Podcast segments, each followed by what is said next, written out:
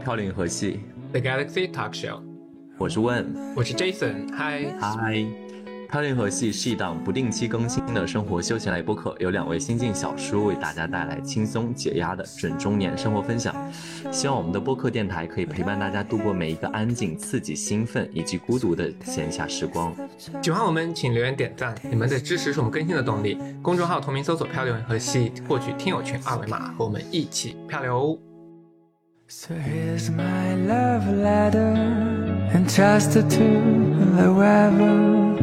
I crossed the waves and flew through the clouds. Yeah, when it's delivered to what you want with it, you can send it back or keep it around. 熟悉我们的听众朋友们，大家一定会 立马的听到，为什么我们上一集刚刚说每两周一更，结果这一周又变成了不定期更新？这个原因呢，我觉得我还是由 Jason 来解答一下吧。Hello，你什么意思？怎么叫我来解答？突然 Q 你出来，不然这个原因由我们的男主人公解释一下吧。我是周更、双更、不定期更都可以。好了，我觉得其实各种原因上一期解释的蛮清楚的，就是我跟 Jason 目前的那个状态，就是可能，呃，无法实时的照顾，但是我们又很想保证播客的质量，所以我们就决定要减少一些或者牺牲一些，呃，数目，然后来保证每一次的输出的品质。其实我们觉得这一次输出的一个话题啊，想要谈论到的也是目前来讲是时下比较很流行的，然后甚至可以说就是在我周围都是一个很新的一个 trending，就是。年长的人跟年下的人会在一起，你知道我说的年长和年下的他们的那个年龄差距啊，是至少在五呃五以上的。我觉得不仅是年龄差距，我觉得要说更明白一点，我们其实是年长的被动性和年少的主动性在一起的一个故事。好，那我们就先来欢迎我们今天的故事主人公，也是我的好朋友 W，欢迎 W。哎，好，大家好，我是 W，然后我现在的话住在深圳，然后啊，我本人的话是从事金融方面的工作，现在在一级市场做投资这方面的工作。入行的时间的话，其实也是比较短，所以如果大家有金融从事行行业方面的一些朋友的话，我们可以啊互相联系一下。我觉得好生硬啊！我跟你说，我能够。我能够明确的感觉到我们嘉宾对自我自我介绍的生硬和尴尬，但是我跟你讲，Jason，你有没有听出来？就是在他刚刚的那个自我介绍的过程当中啊，就其实他的这个谈话的内容方式，我觉得会是就是我们这一期主题的，就是年少的会比较喜欢的方式。真假的？我觉得很有相亲感呀，他刚才的自我介绍。我觉得相亲感还好，就是比较严肃、紧张、严肃那种。特别是那句“如果有金融相关的朋友，大家可以多多认识”，好体现年纪哦，真的很显年纪。这些告诉我，现在真的就是年下的人都喜欢这样子的表讲话方式嘛？因为我也要这样讲话。到了，我觉得我们两个的年纪已经到了，就可以这样的讲话了。现在就是事业第一啊。我很好奇的就是，像 W，我们都说我们现在今天的主题是年上被动性和年下主动性的故事。那 W 方便透露一下年纪吗？哦，我今年三十岁。你才三十岁？Hello，就满三十岁了，但是在去往三十一岁的路上。没关系，因为因为我跟你讲，因为我跟 W 其实是在美国认识，然后我们认识蛮长时间的了。他的这段情感经历，我算是，呃，至始至终就是从开始一直到现在都是完全的有知道故事内容，所以我其实觉得整段故事也非常希望邀请 W 来讲述他这段经历。我觉得一方面呢，就是给我们有在呃好奇或者是有想要经呃有你知道交往比较呃年纪小的人的一些经验，然后另外一方面呢，也是我的私心啊，就是因为他们有很多生活细节，我觉得我今天想仔细的扒一扒。那我们先回归话题，其实我很好奇，我们的这位年少的对象，他和你相差几岁？然后能帮不能帮我们介绍一下他的整体的状况和背景？呃，我跟他相差的话，六岁多，将近七岁吧。当然，他一直 claim 说我们相差七岁，但其实我会 claim 说我们相差六岁，因为毕竟没到七岁，我们就会说是六岁。只有年长人会在意这些，好吗？真的，我跟你讲，而且对于年少的来讲，就一岁两岁无无所谓。无所谓。嗯，对他有时候会说，呃，你你你就是零零后什么之类来安慰我，所以，嗯，我作为年长那一类人人的话，其实是大家会 care 一下年龄多一点。我个人确实 问也会有同样的感受，我相信。勿 Q，我没有对象，OK。好。然后，呃，他现在的话是还在读研究生，在武汉体育学院读研究生。他本身是学网球专业的，所以他个人非常喜欢网球。呃，他只要有时间，就比如说我们在吃饭，一有一有时间的话，基本上都会在看。就除了我们在交谈之外，我们聊了天结束之后，他就会看网球比赛，啊。不论何时停下来，都会在看网球比赛，然后再 follow 网球的这些比赛的这些信息，然后也会跟我分享，哎，谁谁谁又赢了，谁谁谁哪个比赛又赢了，什么什么之类的。然后他本人的话，呃，是本人的话，嗯，长相，我个人觉得是那种土土的长相，就是我会比较喜欢土土的那一类，就比较土直土直一点的。然后因为本身是体育生嘛，所以，呃。外形是偏阳光类那一类的，嗯，整体的话是那种，有人说他是熊啊，但我自己个人不认为他是熊，差不多了，我觉得。肉包鸡，也没有，就是他，因为他的那个，呃，下盘非常的稳，因为好突然，好突然，Oh my god，好热，好突然，天哪！没有，因为他打打网球嘛，因为他每天都要训练干嘛之类的，所以就是会和屁股会非常的腿会很粗壮，然后屁股会很翘。然后啊，上次我跟他跟带他去跟一群朋友吃饭，然后他朋友就看到他毛茸茸的腿啊，然后又很粗粗啊，就说啊你是熊。然后我说其实他只有腿粗，其实上半身的话是比较啊也不叫 skin 吧，就比较 train 吧的那种。所以，所以我说你误会了。不得不说啊，我本来只是想让就是 W 简单的介绍一下，但是我没有想到我现在对他这个对象的这个形象会有那么具体化的一个画面。因为我就是想到什么就说什么嘛，然后你一说要我介绍的话，我就会想到一旁来一些事情。我觉得就是刚刚的你在介绍你的那个对象的时候，我觉得你有说到一系列的名词。我相信当时 Jason 的那个目光啊，就是他的那个表情，一定是就是瞠目结舌、张大嘴巴，越听越嗨的那种。我们来总结一下：第一个就是五体的学生，第二是在读研究生，第三是打网球的体育生，然后第四，Jason 应该也有听到，大盘粗大，下盘很稳。哦，很稳，不好意思。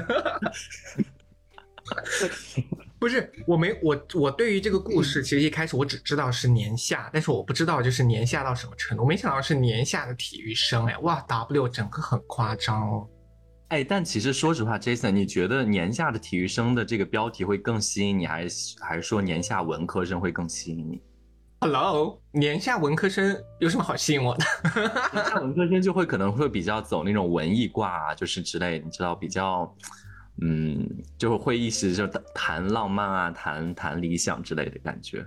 啊。体育生吧，就是说，反正你找一个，就是你的你的感觉，就像说，比如说你在聊蔡依林的时候，他非要跟你聊网球，那我 OK。如果我聊蔡依林的时候，他非要跟我聊李白，那我跟他聊什么？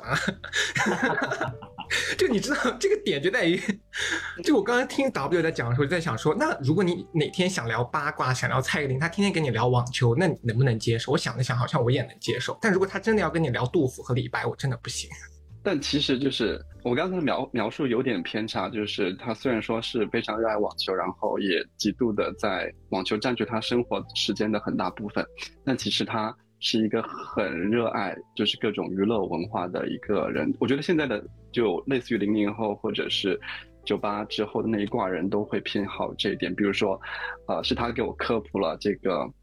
前几年有一个特别火的那个选秀节目叫什么《什么，就那个孟美岐啊，然后那个叫节目叫什么来着？一零一制造一零一还是创造一？对对，一零一零一零一零一一零一，然后就如数家珍，就知道哪个明星是谁，哪个明星是谁，然后啊，这个女这个女星跳哪个舞，我我可以给你跳一段什么什么之类的。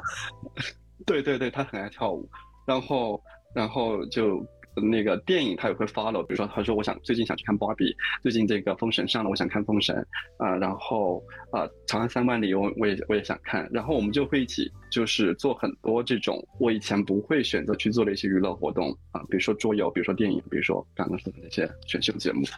那我这样再问你另外一个问题，就是这么长时间以来，你跟他交往的时间应该应该是我我如果没有记错的话，应该是有八个月了，对不对？呃，没有到八个月，小半年吧。那交往这么长时间以来，你最大的一个感受是什么呀？或者说，就是跟以往你可能比较跟同龄在交往是有什么区别？对生活的热情，或者说他就是一个非常有精力的人，你知道吗？就是那是他年纪吧？可能是他年纪，也有可能是他是体育生吧。反正就是精力特别旺盛。我一般来说下班回到家就。就就想躺平嘛，大家可能都想躺平，或者说你，呃，如果作为一个通讯录的话，你可能想去出去健个身什么之类的，但是他就非常的这个激动，就我就像我刚才描述的，各种唱歌跳舞啊，就家里面会会非常的，真的，他家里面会非常的热闹，然后有时候会说，就有时候他会带动你，就比如说，啊。你看他这么嗨，然后你也想嗨一下，你就觉得很开心，你也想嗨一下。然后我们两个有时候会在家里面斗舞，就比如说放那个什么萧亚轩的歌，然后在家里面斗舞，蛮可爱，惹人爱。哎，那我们刚好讲到这里，其实呃，因为我们也听到非常精彩的你们如何相。处的内容，但其实我们应该对于我听众朋友来讲，应该更重要的是你们相识的那段经历。你帮我们大概介绍一下你们当初是怎么相遇、怎么认识，然后又怎么走在一起的吧。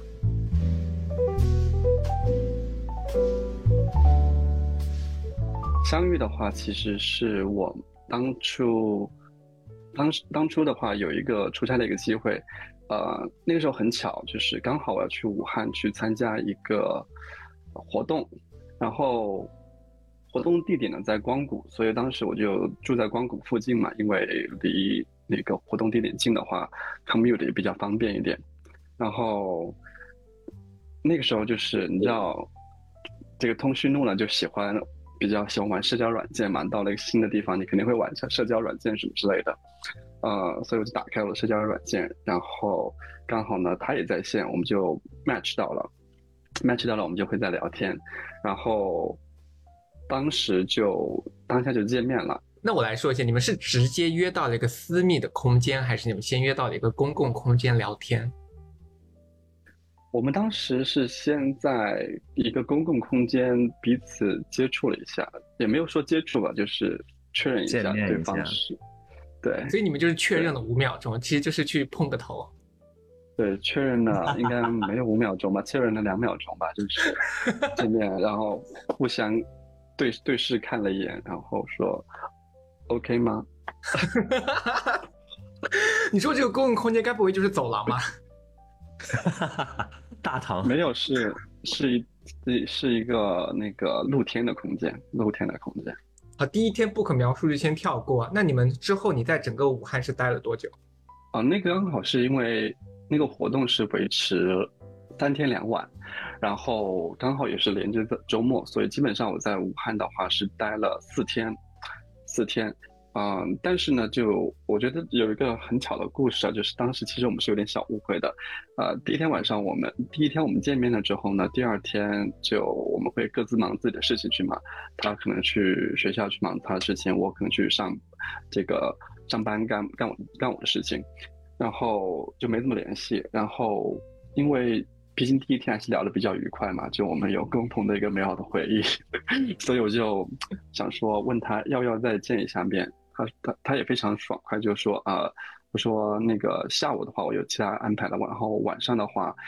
有那个跟室跟室友他们约了出去吃饭，那晚点的话我们可以见面，我说那行啊，那就晚上再见面吧。然后当天晚上呢，我们又见面了。见面之后呢，又我们就彻夜长聊，我们就 对又发生了，然后就彻夜长聊，就聊得很开心。就你说的这个聊是真的聊天，还是我们只是在描述那个不可思议的事情？这不可思议的事情之后又聊了，就是真的在 talking。这次很爱问一些重点内容。嗯，对，然后就聊到睡觉了嘛，就觉得第一次觉得，哎，好像这个之前的那些这种不可思议的事情的时候，并没有这种感觉。然后，啊，这个小朋友也非常的，就是他他的他本身的话，就是各种语气啊，然后形象啊，这个氛围哦。这个它散发出来这种氛围都是比较阳光的，所以就让人觉得很开心、很愉快，就莫名的就你会敞开你的话话匣子，然后跟他聊天什么之类的，啊，你也不会设太多的心防，就觉得很亲近，所以就当天晚上我们聊天聊得很开心，就聊到睡着的这种，然后我觉得还挺好的。第二天早上起起床之后呢？其实我还想说，那那既然这么开心的话，我们白天是不是可以一起出去玩一下、逛一下？我对武汉又不是很熟，你是不是可以带我出去玩一下？然后我就起床之后就去洗漱了。然后他等我出来出那个厕所门的时候，我发现他也在洗漱。然后我想说，嗯，是不是我把他吵醒了？然后他转身对我说：“他说，因为他刚好差不多已经洗漱完成了，他说，那我就先回去了。”我当时就有点小生气，我说：“你怎么前一天晚上聊的那么好，你今天怎么突然就大变脸？”对啊，我我其实心里想的那个单词是穿上裤子就不认人了，这个可以放的吗？可以放，可以放，这个程度还是可以接受的。因为他确实需要穿起来裤子才能出门嘛，对吧？好，然后所以当时就有点小生气啊。然后我就哦，我想起来，其实那天不是，但是周五，周五不是周末，是周五，啊，然后我就，但是周五的事情其实不是很多，所以那天的话，我看到他也走了之后，我就想说啊，那我就照常工作好了，去工作，然后在开会的时候，我就心里就还是在想这件事情，就还是非常的非常的郁闷和厌烦，但是呢，一方面呢，就是觉得这个小朋友呢，还是。行为这个方面还是让我觉得很生气，但另一方面呢，我又觉得，哎，这个小可爱确实还是让人觉得 相处非常愉快，所以就还是拉下面子来给他发条信息说：“哎，你今天在忙什么？”其实当时我我想我想起来，当时就只发了三个字：“在忙什么？”呃，四个字：“在忙什么？”就表达一间接的表达我愤怒的情绪。然后没想到他回的就非常的可爱，他说好像是说啊没有在干什么哇，就是在忙了一些事情，现在忙完了哇，他会加一个哇字在后面，就语气词，你知道吗？就显得很可爱。所以当时他看到这个信息的回复了之后，气就消了一半。然后我们就就继续聊天，聊天之后发现呢，其实这是一个误会，因为当天晚上前天晚上我们在聊天的时候，他有问我，他说，哎那第二天早上要不要一起去过早？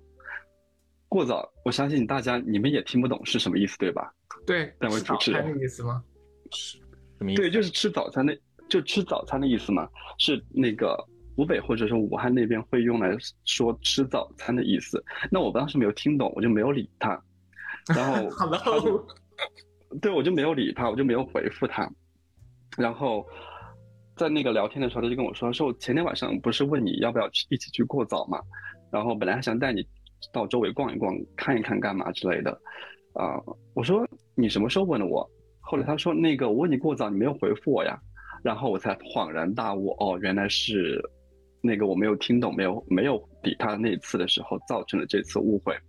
所以就解开了一个心结之后，我们就继续聊，就后面的事情就比较顺理成章了，不是顺理成章，是。他就问你看我们这，你看我们这位年长的嘉宾，他内心戏有多少啊？你看他整个一一件小事，在他的内心脑海中翻腾了多少个轮回？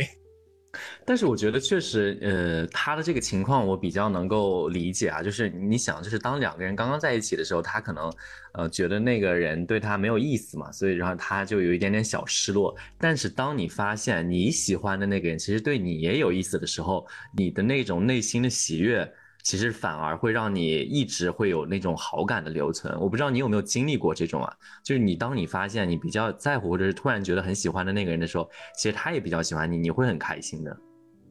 会啦，但是我现在脑海中就在想，那就是 W 的老板知道他整个出差都心不在焉吗？我觉得这种事他没法让他老板知道吧。这 W 在那儿就是开着会思思思虑飘到海边外，飘到武汉体育大学的时候，唐老板知道吗？那你们最后这个时间持续了多久才最终确认了关系？确认关系是第三次见面，第三次见面的时候我们就确认关系了，但是是大概是三周吧，第三周的时候。应该对我当时我我因为就是我其实这段情感经历的来讲，就是我是全程有有知道的，因为我平时会跟 W C 还交流蛮多的嘛，就是他会跟我分析一些或者讲一些他目前的近况，所以我当时知道就是他说，哎，我说本来我们有我跟 W 有时候约，呃周末要一起出去玩的时候，他跟我说啊不行，我哪那个周末可能有有事儿，我说什么事儿，然后他就给我讲了说要要去见你知道那个小朋友，然后我就想说 OK 去吧。然后之类的，其实我是自己有在，呃，知呃追踪到或者是知道他们的目前的一个所有的一个进展吧。然后确实是也确实花了一段时间，然后他们两个才决定要在一起的。你说三周？对，其实就这个这个时间的话是怎么呢？就呃，我在武汉之后回深圳了之后，他特别巧，然后就有一次要出差的经历，他也要出差了，就。The following week，他也要出差，就他也来了广州，然后他人生第一次出差来了广州，就很巧，所以那次那个周末我们又见了一次，在第三个周末、第四个周末的时候，应该是第四周吧，我可不太确定是第三周、第四周确认关系的，应该是第四周，第四个周末的时候我们就在长沙见面了，然后。那个时候他就会他就会主动问我，他说为什么我们谈了这么久了还没有确认关系？就他第一次问我的时候，其实我会觉得有点小忐忑，想说又是异地恋了，然后年纪差距又这么大呀，确认关系是不是比较负责？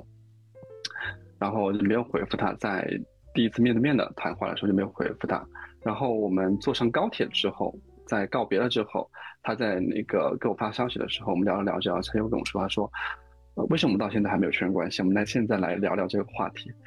我当时就跟那个文问分享一下这个一个事情，我说天哪，你说我要不要要要不要就是确认这种关系？然后问的意思就是说，Why not go for it？我说那确实是到了到了这把年纪了，不是 Why not？所以我们就就确认了。但是你知道问的风格就是他什么事情他都会说 Why not？你知道你无论问他什么，他都是 Why not？Just go for it。就是他什么他都会这么说。哎哎，Hello Hello，我觉得这个我要我要先讲清楚，我也不是什么事吧。但是当时以他那个情况，因为因为他有跟我聊过嘛，就比如说是他对那个小朋友是一个什么样的一个感受，包括他们的一个相处模式。我是觉得，而且你知道，就是呃，我不知道 Jason 你啊，就是我们，我跟 W 确实是蛮久时间都是，就是自从上一段分经历呃分手之后，确实蛮长时间的。所以就是于当时 W 的情况来讲，我是觉得就是一既然有一个你已经你也很喜欢，对方也很喜欢，然后未来有可能会就是搬到一起的一个情况之下，就是我觉得你不应该错过啊。你确实是应该就是享受你当下的心情，哪怕你会觉得你有很多的顾虑，但是那些顾虑是应该发生在未来你没办法解决的情况之后再想办法的，而不是说就从一开始就说那就 say no。我觉得这个其实不太可取的。对，所以你是他们觉得那个大助力使。呃，没有，我觉得，我觉得助力的一个因素就是 W 喜欢年轻的，而那个小朋友又喜欢年长一些的，这个是最主要的，也是我们这个本期话题需要谈到的一个精髓。等一下，因为我记得 W 的前，我是认识 W 的某一任前任的，他也不属于年纪很小的，所以 W 其实现在就是喜欢年轻的、活力的。我觉得心态会变吧。到了到了一定年纪之后，你可能就会喜欢 年轻一点的吧，因为毕竟你如果去找同龄人的话，你会发现他们都非常的老，就是一一下班回家就会想躺着，是吗？就他们没办法跟你斗舞，是吗？就他们没有那个青春活力了，或者说，我觉得就是到了一定年纪之后，大部分人都会丧失一个去恋爱或者说爱人的一个能力，可能是大家经历过太多了，所以就是会形成一种保护机制，然后你会更加难去把自己的心交出去。但比如说这个小朋友，他就比较，你可以感觉得出来，他是愿意去。为你顾为你思考，为你顾虑一些事情，然后愿意为你付出的一个人，所以我觉得还蛮难得的，就不想错过吧。嗯，那其实哎，我其实我因为我个人其实是比较喜欢偏年长一点的，这样我很好奇，如果比如说你在和年轻的人在交往相处的过程当中，你有会遇到就是你们某些话题会聊不在一起的情况？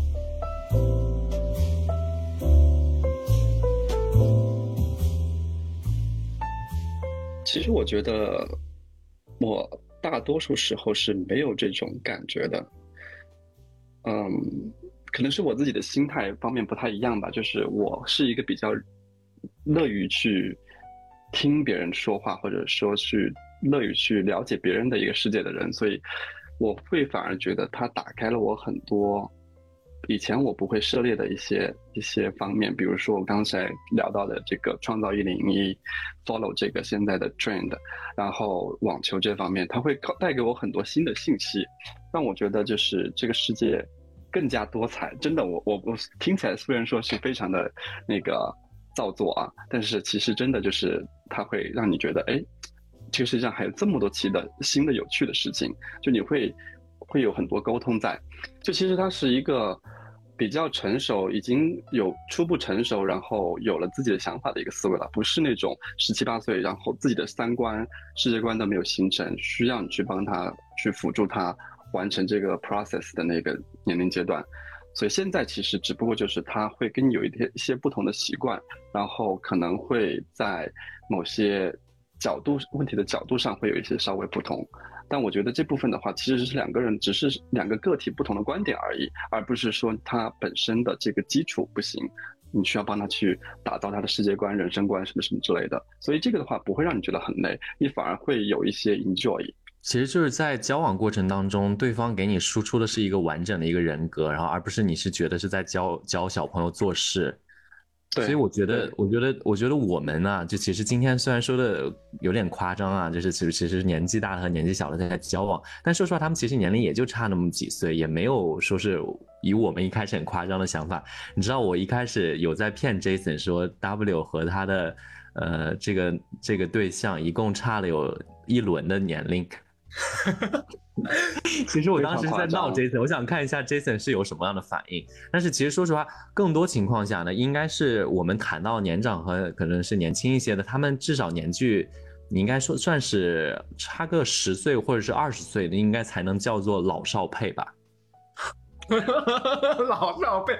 这样说这些 W 脸都黑了。你刚才看到 W 脸，但是我不是说我不是说 W 了，是因为我今天真的就是我还就是在我们录播客之前，我就突然就是看到那个就是康熙有一集啊，就是那个蔡康永调调侃那个杨丞琳老少配。对，说他有一期就是老少配，我就突然想到说，哎，我们今天正好在录这个话题。我因为我其实我刚好聊到这个是因为什么呢？其实我以前也有尝试过去接触一些比较年纪轻一点，而且我说年纪小，他也不是像 W 说的这样，就是我们想象中可能就是老少配到什么十八九岁，就他也已经二十一二三岁的这样子。就是其实我也有接触过，但是我当时的心态就我跟他们平时在接触聊天的时候，我就觉得有很多。话题聊不在一起，就是我遇到的问题是这样，就是我觉得他们很多二十二三岁，他聊他想跟我聊的话题，就我就是没法感兴趣，所以我为什么才会想说，那 W 就是好像会不会遇到这样子的问题？但似乎 W 也没有，就是因为他对象好像也是一个比较成熟的人。不，就话题话题方面肯定是有不一样的。就刚我刚刚有说，比如说他会比我更 follow 什么桌游，然后。呃，追星等等这些事情，那些我都不会太感兴趣。我可能会看更多的台湾正经节目这种。你知道中年人爱看的东西，但因为就像我们刚才更加的这个更加的 experience 的这位 woman 问的总结一样，他说他是一个完整的人格，他在输出他的观点，就他不是一个小朋友了，不用你去 take care 了，我们只是在不同的领域。呃，互相教导对方一些事情，就比如说，如果涉猎到网球领域的话，他会告诉我，哎，这个球星是谁，他拿到过什么奖项，然后巴拉巴拉巴拉巴拉，告诉我很多事情，我会在那听，这个也是一种分享嘛。所以，呃，当他有一个独立的一个完整的人格在的时候，有这个基础在的时候，你不会觉得累，你只会觉得就是说，虽然说这个东西我不懂，这个是是我的知识盲区，但是你可以告诉我，我们可以互相汲取知识。而且其实我觉得，就是你刚刚说的那个，就是你们可能会有一些争论，我觉得这个还好。说实话，就是哪哪一个情侣不会有一些小的口角啊？就是你知道，就是生活中的一些伴侣，我觉得这也是 OK 的。就是包括这个，呃，你刚刚其实有说接触过年纪小，但是你有没有真正就在一起的？你的对象会比你的年纪稍微差距一些的？我不知道，我的性格就是没办法，我没办法跟年纪太小的，就是。在一起，因为我本身就是一个喜欢成熟一点的人的类型，所以年纪小的人在一起，我会有一种就是我有点懒得搭理他，就说起来有点贱，就我会有点懒得搭理，就我会觉得说我已经很忙了，然后我要去陪你聊天，或者是你要是跟我说的事情，就是你如果给我提给我提供不了我想要的情绪价值，倒不是说我的要求诉求有多高，但是我觉得年纪小的人给予不了我。想要的那种情绪价值，我感觉如果你跟年纪轻的人在一起，他们总是会尝试给我输出很多观点，这是我的直观感受。就他们会，比如说在尝试给你输出很多他们的信息，很多输出他们的呃观点和谈话内容，但是很多时候我不是很关心，或者是我也不是很认同。但是我呢又不是那种说教类型的人，就是我不认同，我也不会去教导你说，哎，我觉得应该是怎么怎么样。好，那这种情况下来说呢，我也没办法给予他反馈，那我就会觉得说，那我听着干嘛？这是我天蝎座吗？啊，你是天蝎座吗？我是巨蟹座吧。哎，但是我觉得，天呐，你真的千万不要教导那个人。对，对我也不能教导。对你千万不要去教导，或者是把他塑造成一个你希望的一个样子，千万不要做这种事儿，真的很危险。对，碰到这种事情我也碰到很多，然后我一般都是选择忽略这个事情。来自三十岁加的人的忠告：千万不要教育对方。对，就是这样。所以我就是，但是我一方面呢，就我肯定不会去回复他或者教育他怎么。但另外一方面，我又觉得他跟我说那个内容我不感兴趣。就是我不知道，就是我这个人真的是没办法跟年纪小的人在一起，就我一定要找比我大十岁、二十岁的。十岁、二十岁，那那真的是老少配。哎，我是完，我觉得到我这个年纪，如果当在当我是二十三岁的时候，我觉得十岁好像是我能够接受的一个大的一个限限制。但是当我已经快三十岁的时候，我觉得我。到四十四十五岁，我完全可以接受。哎，我其实自己之前有谈过，我是在就是回国之前啊，在纽约有谈一段，然后当时对方的年龄可能比我小个四岁还是几岁，我有点记得不是很清楚了，应该是四岁，我如果没记错的话。反正当时整体交往情况就还好，就是没有说是哎就有什么年龄差距，我觉得四岁就是一个比较正常的一个年龄范围。然后也没有说是，比如说像 Jason 刚刚谈到说他可能有一些，比如说那个，嗯，幼稚的行为，就就是会惹得你比较心烦。那反倒是我当时那段相处模式，我觉得还蛮 OK 的。但是因为你知道，确实当时是要回国了，然后就没办法，就反正就后来就没有在一起了。其实有有时候吧，也会想想想之前甜蜜的事儿，还觉得还蛮 OK 的。所以我比较很能理解那个 W 他现在所处的那个。每天啊，就是很快乐、很欢乐的那个情况。然后我其实也跟 Jason 有相似的经历，就是你说我之前有没有认识过可能年纪小的？嗯，也有。尤其是你比如说现在的 dating 市场啊，更多的来讲，我觉得还是不管你刷交友软件啊，刷那个社交平台，更多的还是呃年轻人使用的平呃。更多一些嘛，就是人群，所以就是你也会有跟他们接触的情况，就是更多的情况之下，我认为啊，就是我们一直在讨论的，可能跟你相差几岁几岁，其实这都只是一个数字，更重要的是这个人的内心的沉淀或者内心的成熟度。就比如说他其实有比如说他可能只有二十岁，但是他又有着超乎他同龄人的一种成熟度，你反倒会觉得相处起来的那个舒服程度是让你感到比较 OK 的。但是有的情况之下，就比如说有时候我啊，我都认为我觉得，哎，我都已经这把年了，居然还那么幼稚。其实你自己想一想，自己都受不了情况之下，别人怎么可能受得了你？对，我我插一下，就是刚才大家都一直在讨论这个成不成熟的这个问题，但其实我在我看来就是。就他承受这个定义，在我这里定义的话，特别是在单一段感情中间的这个定义的话，是他能不能够，他是否有这个爱爱别人的能力。就如果他是一个能够爱别人的人，能够为别人对方思考，然后能够为这段关系去思考的话，我觉得他就是成熟的。在至少在感情关系中间的话，我觉得这个是非常重要的一个基石。啊，这就是为什么我觉得。呃，这个小朋友虽然说他还比较年轻，但是在感情中间，或者说在人际处理关系中间的话，他 EQ 很高，他很能够去爱别人，愿意去爱别人，然后愿意去为别人思考，为愿意愿意去奉献。我觉得这个的话就很够了。啊，至于其他的方面，比如说你要思考未来、思考将来这种框框架架的这些东西的话，我觉得其实，在感情中间的话。倒不是我判断他承不承受这个点。其实我们今天讨论的话题啊，就是我借着我的这个朋友的案例，就是讨论了年长的跟年下的在一起的故事，然后通过他绘声绘色描写了他目前的生活状态来讲。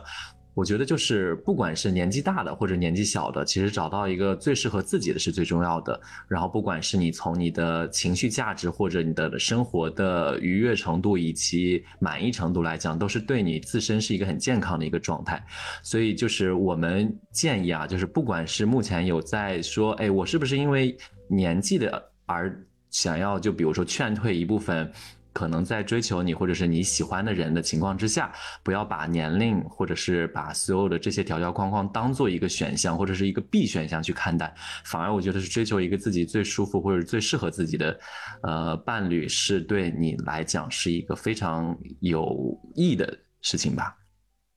好的。那我们这期节目的话呢，就先到这里。如果我们的听众朋友们听到这里，如果你们有和年长的人谈恋爱的经历，或者和年下的人谈恋爱的经历，大家不妨可以在评论区告诉我们，都很乐意去听大家的这样子的一个经历分享的故事。那我们最后就感谢我们的嘉宾 W 来分享他的这段故事。希望如果有一天你们两个的情感在走到下一个更重要的阶段的时候，你可以继续来跟我们分享。好，谢谢。好，谢谢大家。那我们下期再见，拜拜，拜拜，拜拜。